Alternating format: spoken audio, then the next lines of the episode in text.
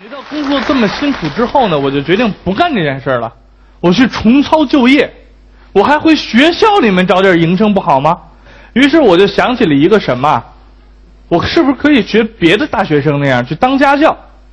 毕竟我们也是名校，是吧？我这个名头打出去还是很了不起的。于是呢，我就去那些呃网站上面注册了，看有没有人找我当家教。哎，果不其然，还真有人找我当家教，物理家教。教初中生物理，那不是很简？初中物理这三大定律背会了，基本就有了吗？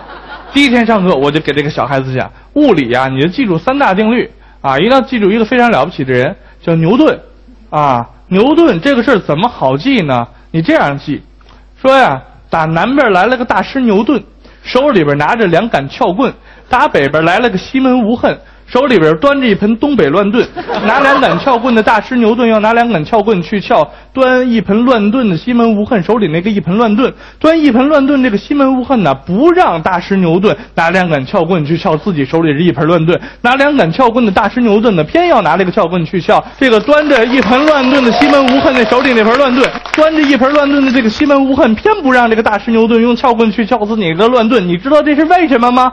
因为没有支点。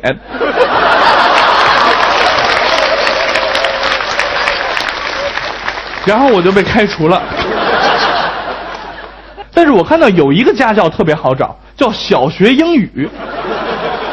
现在大多数的家长都给自己家的小孩子请英语老师，我就想，这个小学英语虽然我英语是很不行啊，但是小学英语总对付得过去吧？对吧？不是就是啊喔呃一无语吗？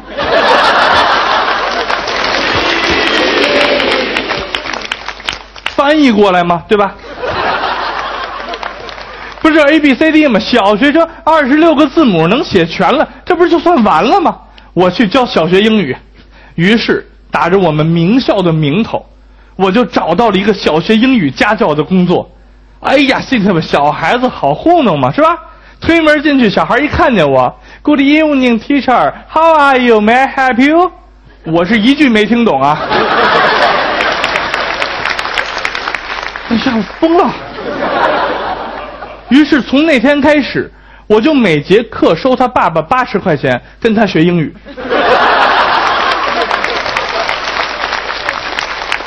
有人说说你那么大个个子，跟个小学生学东西，你还要脸不要脸了？我心想这没什么嘛，是吧？孔子东游还不耻下问嘞，是不是？我跟一个小孩学个英语，学点本事有什么的？后来美国人还把它改成了个动画片的，叫《功夫熊猫》，就是大个子跟一个小玩意儿学东西吗？这 有什么的嘛，是吧？但是这份工作失去之后，我又开始找工作了，这可怎么办？刚好那个时候 IT 大潮兴起了，各种手机呀非常的多，大家一定听过那个去手机公司面试响铃音响错的那个笑话是吧？我也听过。于是我去诺基亚面试的时候，就注意到了这个问题，而且要做差异化。去诺基亚面试的每个人一定拿一部诺基亚手机，而且把铃音一定调成什么？巴拉嘣噔，巴拉嘣噔，巴拉嘣噔噔，一定调成这个。你也调成这样，顶多就是及格吧，是吧？这有什么了不起的？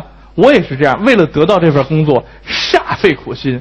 安排好了一个铃声，揣在兜里啊，过去面试，面试官又是一大套啊。都问完了之后，他找我要了电话，开始给我拨电话。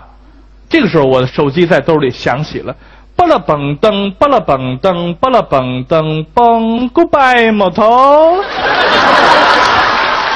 说到钱，应该是我们八零后这一代最集体、最愿意抱怨的一个事儿了，因为我们赚的少，花的多。是吧？一直是这样一个情况。其实想想，在我们不赚钱的时候，就是在我们还是学生时代的时候，那个时候的钱多么是钱。那会儿时候，好像我记得五块钱能花好久好久，是吧？大概能在网吧玩两个多小时。现在一个小时你也玩不了。确实是这样，钱就是这样一个东西，真说不清楚。我记得那会儿呢，总是想去勤工俭学，去打打个工。赚点钱。我在上大学的时候打的第一份工，是去电线杆子上贴小广告。啊，但是虽然赚的很少嘛，那他起码也是一份工作。但是我这么聪明的人，我怎么可以忍受一天二十块钱的一个工作，风吹日晒，对吧？我忍受不了。于是我就找了一个可以套着干的活儿我就在保洁公司找了一个撕小广告的活儿 这样一天能赚四十块，我还不用出去。